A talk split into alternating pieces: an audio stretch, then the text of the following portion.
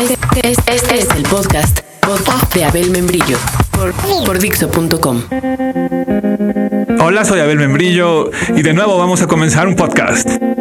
Este se llama Cómo derrocar al sistema. Tercer intento. Podcast número 28.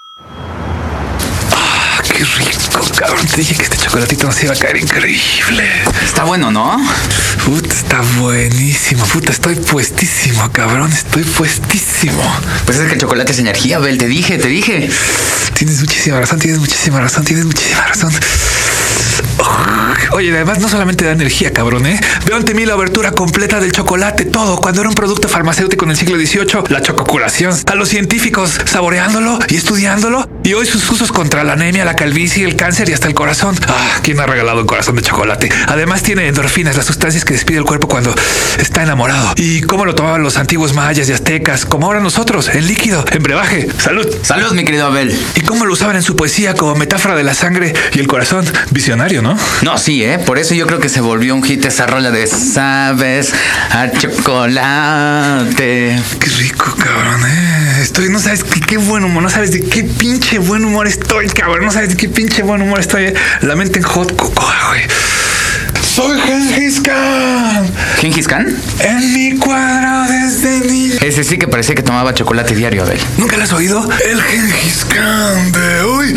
No, no, no lo he oído, pero- Gengis Khan. A la edad de 9 o 10 años derrotaron a su padre los ejércitos tártaros. Y bueno, tuvo que ir y pasar por brezas con su familia. Claro está que el chocolate le dio energías para poder organizar un ejército, regresar, destruir al ejército, unificar Mongolia y de ahí emprender su más grande sueño, conquistar el mundo. Conquistó China y ya tenía dominada Rusia. También le dio con todo al actual Pekín. Y mientras él conquistaba todo lo demás, murió un día al caerse de un caballo. Soy Gengis Khan. No te caigas de un caballo. A mí me dicen Gengis Khan. Soy Gengis Khan.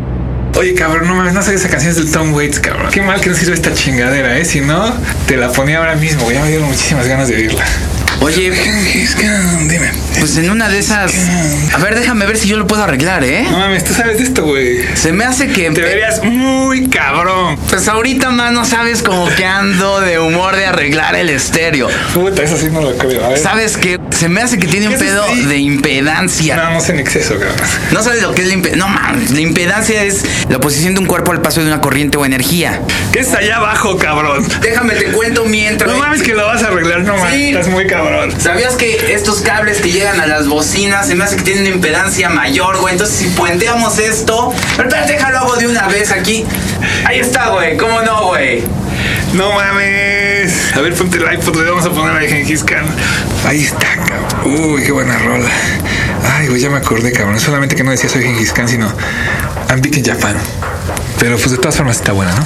Así es. Qué cabrón este invento del iPod, ¿no? Visto desde una manera muchísimo más universal, ¿quién diría que aquel ácido gamaférrico contenido en la cinta se iba a transformar en números binarios al final de todo, no?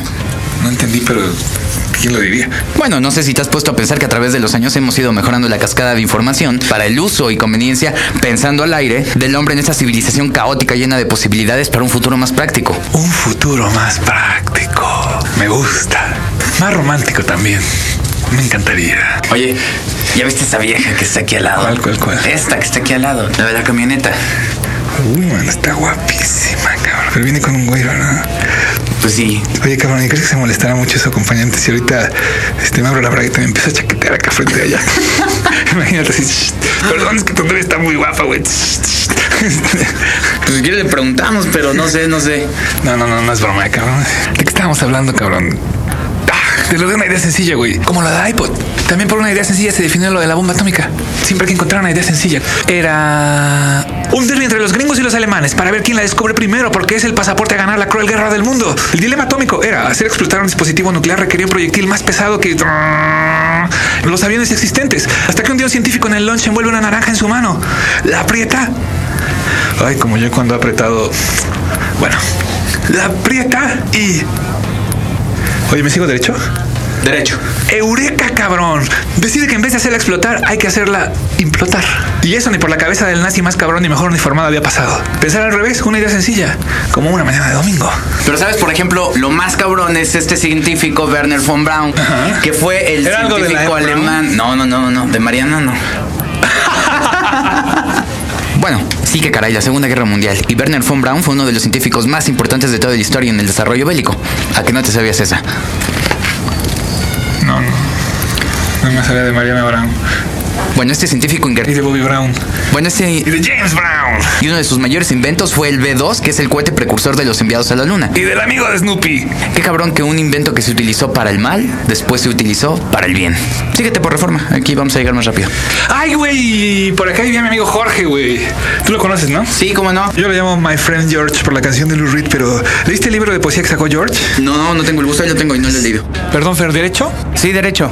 Ah, pues está buenísimo porque habla de todas las etapas del desamor en varios poemas como si fueran un solo poema y además lo hacen crudo. Y me encanta el final de todo el libro cuando dice, te juré que por ti iría hasta el fin del mundo y este sin duda es el fin del mío. Oh, oh, oh, oh. ¿O o qué? Oh, oh. Oh, oh, ¿qué? Cuidado, aviso, aviso. Ahí viene la Diana, esa mujer desnuda, ¿eh? Vamos a ver las nalguitas, ¿no? Uy, qué chula, cabrón. ¿Sabes que si yo pudiera darle vida a una estatua, se la daría inmediatamente a la Diana? O no sé, si no al caballito de Sebastián. Imagínate cabalgar en ese caballo. Eso debe ser cabalgar con brío. Ah, no sé cuál. El típico conflicto entre lo abstracto y lo concreto, una vez más en lucha dentro de la mente de un hombre.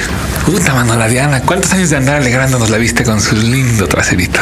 Pues échale cuentas, desde 1942 ha estado a la vista de todo mundo. 1942. Esa visión que tuvo el arquitecto Mendiola para encargarla al escultor Juan Francisco Laguibel fue increíble. Y mira nada más. 64 años. Fundada en seis partes de bronce. Ya sabes, su verdadero nombre es la flechadora de la estrella del norte. A mí me flecha, ¿eh? Cada vez que paso. ¿Sabes qué fue lo peor? Que cuando la inauguraron todo el mundo se quejó porque estaba mostrando sus partes nobles. Después obligaron al escultor a ponerle unos calzones de hierro. El gobierno siempre queriéndonos quitar los calzones. Ah, no, pero aquí se los pusieron. Perdón, Fer, ¿por dónde será más rápido? Pues yo creo que siguiéndose por reforma, ¿no? Hasta que bueno, 25 años después, en 1967, las autoridades dijeron que debía exponerse tal y como fue concebida. Oye, no te sigas derecho, eh, date vuelta aquí en Shakespeare. Shakespeare, man. ¿No te gusta ese soneto de este? Creo que es el 22, el de Muerto mi corazón, no cuentes con el tuyo, pues me lo diste a mí y sin devolución. Shakespeare. ¿Cuál es el que sabes tú? Ese también me encanta, cabrón. Ojos y corazón guerrean en mí a muerte por cómo repartirse el botín de tu vista. Eso me recuerda a la película de Sally Potter y ese es como en Shakespeare. Los diálogos están en verso, pero los actores lo hacen de manera no rígida, casual. Y lo que te envuelve es esa sutil marea de musicalidad. Mm, no suena nada mal, ¿eh? El coro de la historia lo cuenta quien lo hace la limpieza. Ya sabes, cabrón, la típica, épica y anónima batalla diaria contra toda la impureza. Y tras cada secuencia que te atrapa y roba, descubres que atrás había otro más del pelotón de intendencia anónimo que mira directamente a cámara con una escoba. Mm, no suena nada mal. Y las cámaras ocultas, cada escena que pueda parecer normal, de pronto la reedita sin diálogos desde el punto de vista de las cámaras de seguridad. Les pone un vals y te juro que da la apariencia de que lo que hicieron todo el tiempo los actores fue bailar. ¿No has escuchado el vals de Brahms? Que va este. Tan, tarararán, tan, tan,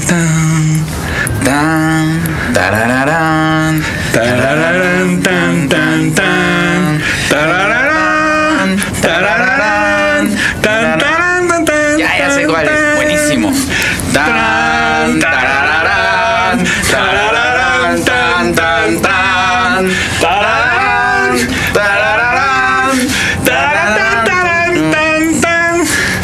eso decía Chalbukovsky, don't forget your back, your ransom, your beer. Tan, tararán, tararán, tan, tan, tan.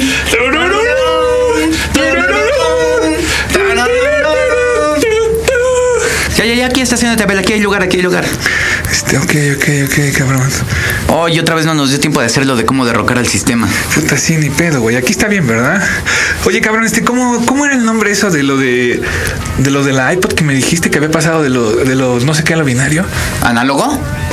No, el gamaferro, gamaferro. Ah, A ver, déjame le apago el iPod. ¿te refieres al ácido gamaférrico que había en la cinta? Ah, sí, puta, ese, me voy a prender el ácido gamaférrico, eh, güey. Oye, ¿y cómo se llamaba la sustancia esta que tiene el chocolate que te causa amor? Endorfinas, amigo. Es la sustancia que libera el cuerpo cuando uno está enamorado.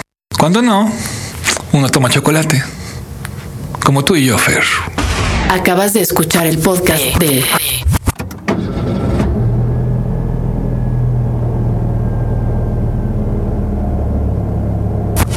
por Dixo.com.